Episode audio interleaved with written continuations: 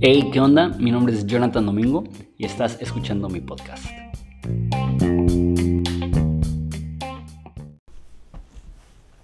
¿Y qué onda? Bienvenido a la serie de Génesis. Eh, la semana pasada no subí nada de Génesis porque tenía otro contenido que quería subir. Subí la clase muestra de la masterclass de Jesús en la cruz. Espero que lo hayas escuchado. La verdad es que eh, estoy muy emocionado por esta serie. Espero estimular tu entendimiento de la cruz eh, a un nivel que espero vaya más allá de lo que anticipabas porque definitivamente la cruz es uno de los temas más profundos de toda la Biblia. subí la clase muestra gratis y si estás suscrito en mi Patreon a partir de 5 dólares tienes acceso a la clase que voy a estar subiendo quincenalmente. Anteriormente era semanalmente, pero ahorita mi carga de trabajo está a tal grado que, no puedo más que, que quincenal.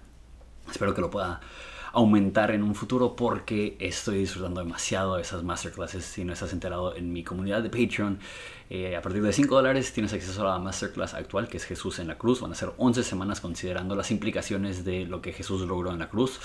Y ya tenemos completas la masterclass de la Biblia, de Romanos y de Apocalipsis. Entonces esos están a partir de 10 dólares al mes. También subí un mensaje que di hace unas cuantas semanas. Eh, quería poder subir a mi canal también, que es lo que estoy haciendo ahora con Far Reaching Ministries. Es el enfoque ahorita ministerial de mi vida.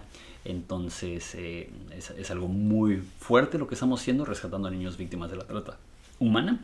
Y también tengo ya otro eh, contenido creado, pero no, no quería perder el hilo con lo de Génesis. Entonces, otro contenido que tengo, que estoy por subir, es que tengo un video exclusivo para la comunidad de, Patreon. Eso es a partir de un dólar poder tener acceso a él.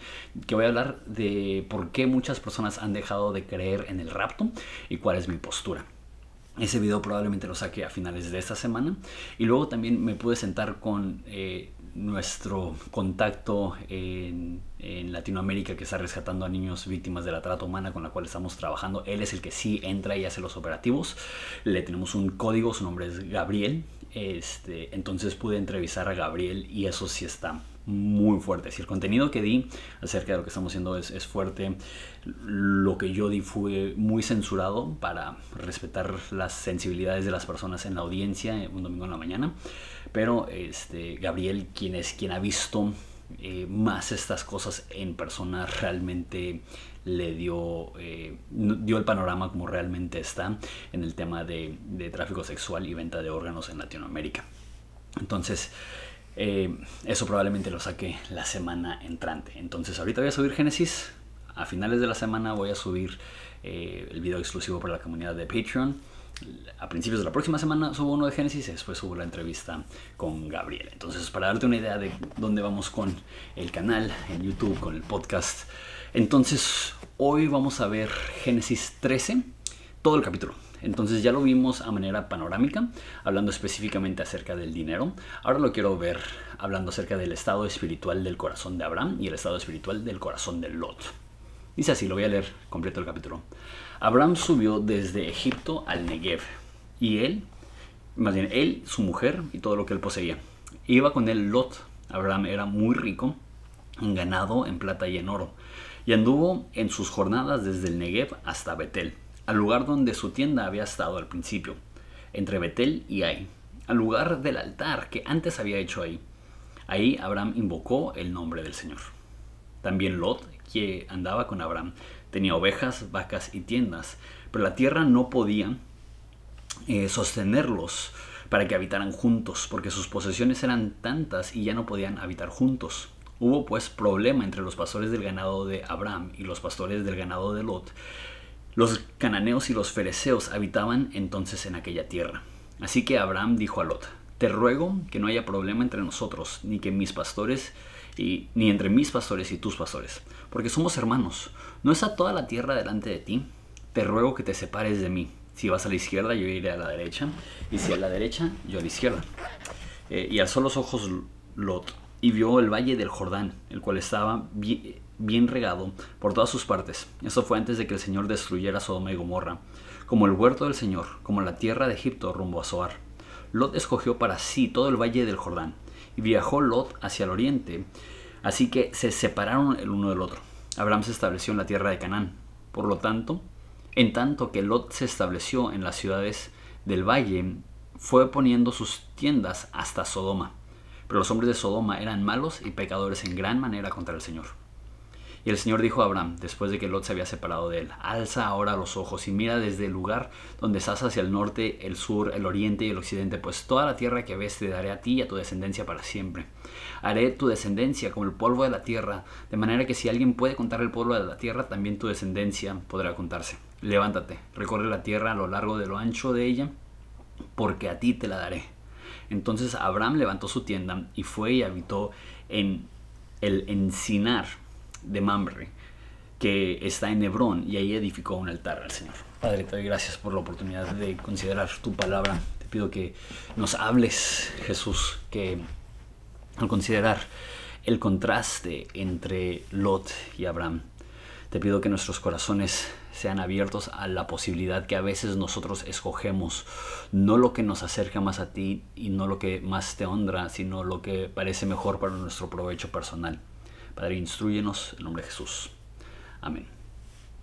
Una de las cosas más alentadoras, alentadoras más bien del libro de Génesis y de la Biblia en general es que nos presenta Génesis los patriarcas, la Biblia en general, a los héroes de la fe en carne y hueso con todos sus defectos. Has escuchado que eh, Abraham Lincoln lo retrataron y Abraham Lincoln tenía una verruga muy grande en el cachete y quien lo retrató lo hizo sin verruga. Y Abraham Lincoln se indignó y dijo, a mí me, me retratas con todo y verrugas. El Génesis nos demuestra a los patriarcas con todo y verrugas. Con excepción de José, que no nos da cosas negativas, más que en su infancia era una persona un, tanto prepotente y arrogante. Eh, nos pinta a todos, a Adán, a Caín, a Noé, a Abraham, a Isaac, a Jacob, como personas con grandes problemas. Y te digo, eso es alentador, porque es real.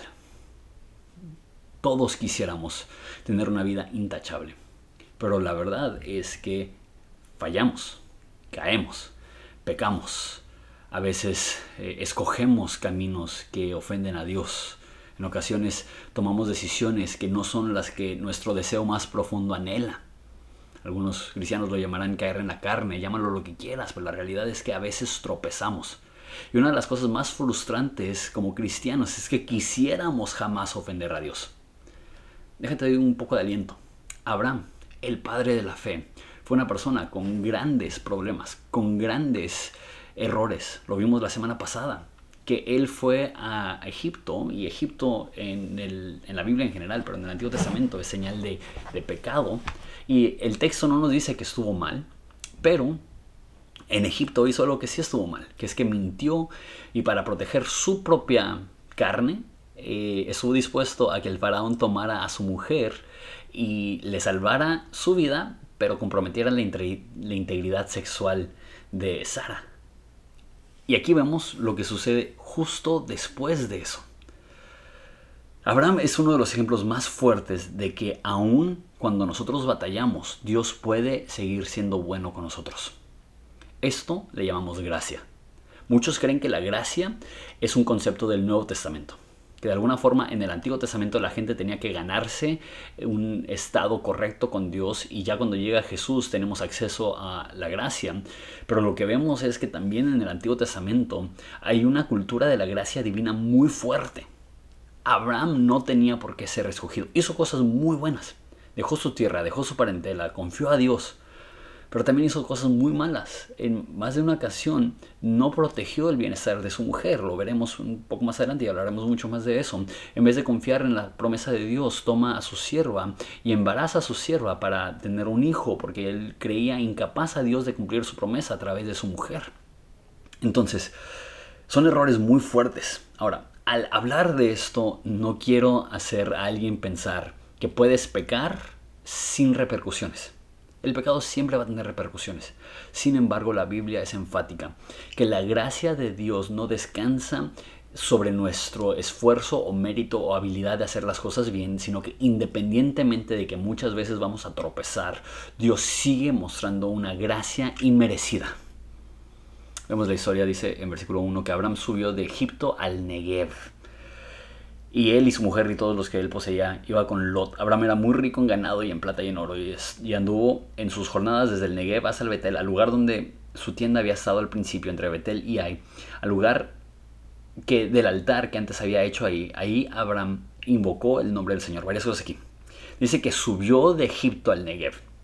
Geográficamente Egipto está hacia el sur, suroeste, entonces sube hacia el noreste. Entonces geográficamente Abraham al salir de Egipto está subiendo. También yendo en esa dirección, vas, vas subiendo no solamente geográficamente, pero a una zona más montañosa. Pero no creo que únicamente estaba subiendo geográficamente o literalmente en elevación, sino que hay algo aquí, que está saliendo del lugar donde fue humillado, del lugar donde incluso una persona incrédula le reprende por su acto infiel hacia su esposa Sara y su acto cobarde hacia Dios. Sabes que estás mal cuando aún los no cristianos ven tu conducta y te dicen, ¿qué estás haciendo? y, sale y dice que está subiendo. No creo que está subiendo únicamente geográficamente, sino que también está subiendo espiritualmente. Salir de un hoyo espiritual siempre va a implicar un esfuerzo real. Una vez más, yo creo muy profundamente en la gracia de Dios y es algo que vemos muy claramente, que es por gracia que somos salvos. Es por gracia que crecemos. Es la gracia de Dios que nos sostiene. Es su espíritu no solamente que nos perdona, sino que nos da la capacidad de salir adelante. Sin embargo, sería un error asumir que porque es la gracia de Dios, que eso no implica un sacrificio o un esfuerzo personal. Pienso en Pablo, que dice que él es como quien golpea su cuerpo disciplinándolo que es como quien da golpes hacia una sombra, hablando de un boxeador, hablando de esas personas que se preparan físicamente, arduamente para algún eh, evento de combate. Jesús lo dijo más gráficamente. Dice, si alguien no se niega a sí mismo y toma su cruz, no es digno de mí. Cuando caes en un estancamiento espiritual, tendrás que crucificar la carne, tendrás que hacer sacrificios, tendrás que caminar cuesta arriba. Tendrá que haber, sí, eh, empoderado por la gracia de Dios, pero sí va a ser un esfuerzo personal aunado a la gracia de Dios. Si no fuera por la gracia de Dios, ni siquiera desearíamos hacer lo correcto. Y el simple hecho que nos cala el corazón cuando pecamos y que tenemos un deseo de caminar cuesta arriba, aunque sea complicado, para honrar a Dios, eso mismo es gracia divina. Sin embargo, no podemos flotar con la corriente y pensar que nos acercaremos a Dios. La intimidad con Dios implicará sacrificar nuestros deseos que van en contra de su voluntad. Va a ser nadar en contra de la corriente. Este, lo segundo que nos dice aquí es que salió de Egipto muy rico en ganado, plata y oro vemos que el faraón le dio a Abraham un chorro de cosas. Una vez más, esta es la gracia que no entiendo. Abraham peca, Abraham hace lo incorrecto y Dios a través del faraón lo enriquece. No debemos de confundir el amor de Dios, la gracia de Dios, la bendición de Dios con la aprobación de Dios. Cuando di este mensaje hace cinco años dije algo que sí creo, pero creo que fue demasiado simplista. Lo que dije fue que cuando recibimos dinero puede venir de mano de Dios y de mano del enemigo. Cuando viene de mano de Dios nos acerca a Dios y cuando viene de mano del enemigo nos aleja a Dios. De hecho, esa historia es la que estaba hablando y fue eso. Lot recibió cosas y lo alejó de Dios, fue a Sodoma, y Abraham recibió cosas y lo acercó a Dios, sacrificó. Y eso es cierto. Sin embargo, ahorita que lo estoy viendo con más detenimiento, quiero decir esto. Abraham fue bendecido aún en su desobediencia. Hay veces que Dios te bendice no porque sea una respuesta favorable a tu obediencia, sino independientemente de que tú estés en un mal lugar espiritual, Dios es capaz de bendecirte. No confundamos su bendición con su aprobación. Hay personas que de repente ven su alrededor y ven que no están sufriendo grandemente o ven que no se sienten castigados por Dios o lo que sea. Dicen, pues asumo que entonces estoy en un buen lugar en mi relación con Dios. No, necesitas ser un poco más objetivo que eso. No veas tu entorno para determinar si tu relación está bien con Dios. Mira tu corazón. Dice Isaías que hay un pueblo que honra con labios, pero su corazón está lejos de Dios. Es posible recibir, recibir bendiciones divinas y tener el corazón apagado hacia Dios. ¿Y qué hacemos en ese momento? Caminamos cuesta arriba. Y, un poco más específicamente. No solamente dice que era muy rico, dice que regresó al lugar donde adoró al principio. Eh, cuando te enfrías espiritualmente, haz memoria de dónde estabas la última vez que estabas disfrutando dulce comunión con Dios. En la iglesia en Éfeso eh, dice que habían olvidado su primer amor. Y Dios les dice, Jesús le dice, arrepiéntate y haz las primeras obras. Eso es algo que, yo he visto en mi vida, cuando yo me enfrío, que, que tengo que hacer memoria. Es decir, ok, ¿dónde estaban esos momentos de dulce comunión con Dios? ¿Dónde estaban esos momentos donde no estaba afanado por las cosas de este mundo? ¿Dónde estaba yo en, mi vida espiritual cuando prefería el obedecer a Dios antes que cualquier cosa que, me pudiera dar este mundo? O cualquier desobediencia que me pudiera incitar la carne a, a hacer. Todos vamos a caer. La pregunta no es si vas a caer. La pregunta es, cuando caes, ¿estás dispuesto a regresar? Dice la Biblia que el justo siete veces cae y ocho veces se levanta. ¿Qué significa eso? Que si Abraham cayó, tú vas a caer. Yo voy a caer. Y quisiéramos que no fuera así. Yo amo a Jesús y sé que tú también.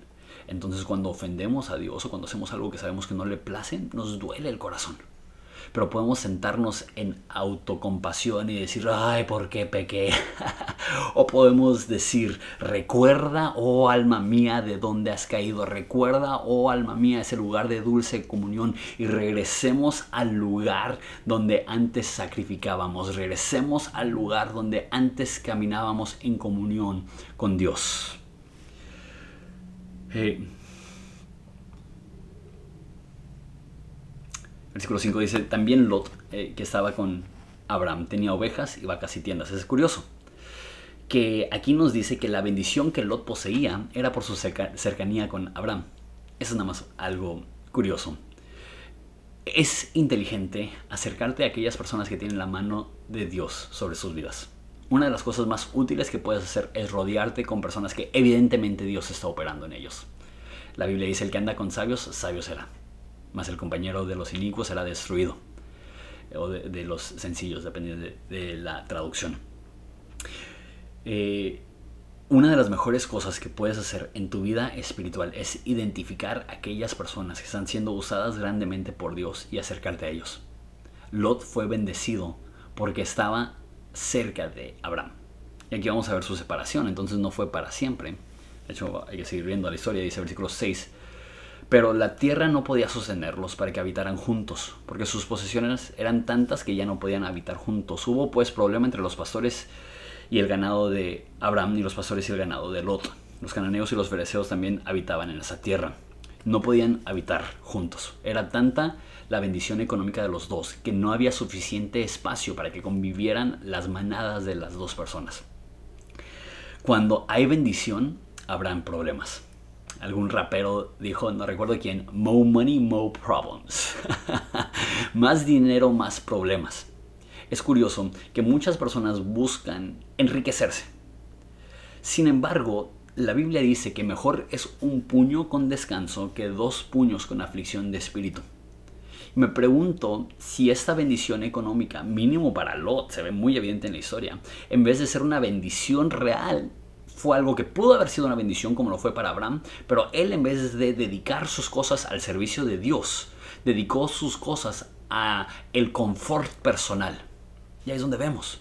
El dinero cuando te lleva a adorar es un recurso hermoso. El dinero cuando te lleva a la, al egoísmo es una, es una herramienta que usa el enemigo para destruir. Y eso fue el caso de Lot. Lot no usó sus recursos para acercarse a Dios dinero sin la mano de Dios ahí va a provocar mayor dolor de cabeza. Hay algunas personas que no necesitan más dinero. Y sé que decir eso es como que, ay, Jonathan, es que tú no sabes mi, mi condición. Yo, yo como el meme, ¿no? Que el dinero no soluciona las cosas, pero prefiero llorar en un Ferrari que llorar en el transporte público. Y a lo mejor se escucha chistoso, pero déjate digo la verdad. Dios puso a los pobres de este mundo a ser ricos en la fe. Ahora eso no significa que ser rico es malo. Abraham es el ejemplo de una persona que es rico y sabio, para citar el último mensaje. Sin embargo, hay muchas veces en las cuales tener más dinero te va a provocar mayor roces y mayor complicaciones. Así que Abraham, versículo 8, le dijo a Lot, te ruego que no haya problema entre nosotros ni entre nuestros pastores y tus pastores, porque somos hermanos. ¿No está toda la tierra delante de ti? Te ruego que si te separas a la izquierda, yo a la, derecha, si toda la derecha, yo a la izquierda. Y Lot alzó los, los ojos y vio que estaba bien regado por todas partes la parte del Jordán. Y eso fue antes de que el Señor destruyera a Sodoma. Entonces, eh, Abraham le da a Lot la opción de escoger. Amo esto. Una de las formas que ves que el dinero no tiene posesión de tu corazón es que prefieres mantener la paz que aumentar tu portafolio. Prefieres hacer lo que es mejor para la relación que hacer lo que es mejor para tu cartera. Observa tu vida. En tus relaciones intrapersonales, ¿erras del lado de perder dinero pero mantener la paz? ¿O erras del lado de perder la relación pero ganar más dinero? Esto es cierto en tus relaciones intrapersonales, pero aún más cierto en tu relación con Dios. Dice la historia continúa que este que Lot escogió para sí la tierra del Jordán, sabiendo que ahí eh, eran los hombres de Sodoma. Dice que los hombres de Sodoma eran malos y pecadores en gran manera. Dice que Lot se estableció y fue poniendo sus tiendas hasta Sodoma no solamente escogió la parte que estaba cerca de Sodoma, sino que cada vez se iba acercando más y más y más a Sodoma. ¿Qué nos demuestra esto acerca de, Lot? De hecho, en la próxima historia vamos a ver que Lot se convierte en una de las personas principales de la ciudad que es sinónimo de pecado en el Antiguo Testamento. Eh, Lot prefirió el dinero, aunque significaba asociarse con gente mala, antes que eh, tener menos dinero. Y es, o, sea, Lot no iba a ser pobre. Lot tenía suficiente para vivir una vida a gusto el resto de su vida. Sin embargo, se le hizo atractivo el aumentar más, el aumentar más. Ya era tan rico que no podía compartir una región con su tío. Sin embargo, ese es el anzuelo que usa el dinero. Que aunque tengas mucho, quieres más. Que aunque tengas mucho, hay personas que están dispuestos a sacrificar sus convicciones, incluso asociarse con personas malas con tal de conseguir un poco más de dinero. Ay, que Dios nos guarde. Eh, eso es tan común, lo, veo mucho eh, en, México, en Latinoamérica, que personas este, de repente conocen a una persona que está asociado con el narco y les dicen, hey, cruza esto y, te voy a dar X cantidad de dinero. O, ¿sabes qué? Préstame tu, tu RFC y, te voy a pasar un, dinero. Y... Ok, puedes ganar dinero. ¿Y tu paz? ¿Tu relación con Dios? Es mejor tener, ya dije, un poco lleno de paz que mucho lleno de aflicción. Y le iba a costar a Lot todo. Lot está a nada de perder su esposa, de perder sus bienes, de perder su ciudad, de perder su libertad. ¿Por qué? Porque optó por el camino más lucrativo, no el camino de mayor santidad. Y ahí termina la historia y lo vamos a continuar en la próxima.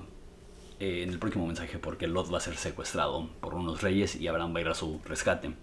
Gira un poco la historia y empieza a hablar una vez más de las promesas de Dios. Dice: Y el Señor le dijo a Abraham, después de que Lot se había separado de él: Alza los ojos y mira desde el lugar que estás hacia el norte, el sur, el oriente y el occidente, pues toda la tierra que ves te la daré a ti y a tu descendencia para siempre. Haré que tu descendencia sea como el polvo de la tierra, de manera que si alguien puede contar el polvo de la tierra, también tu descendencia podrá contarse. Levántate, recorre la tierra a lo largo y a lo ancho de ella, porque a ti te lo daré.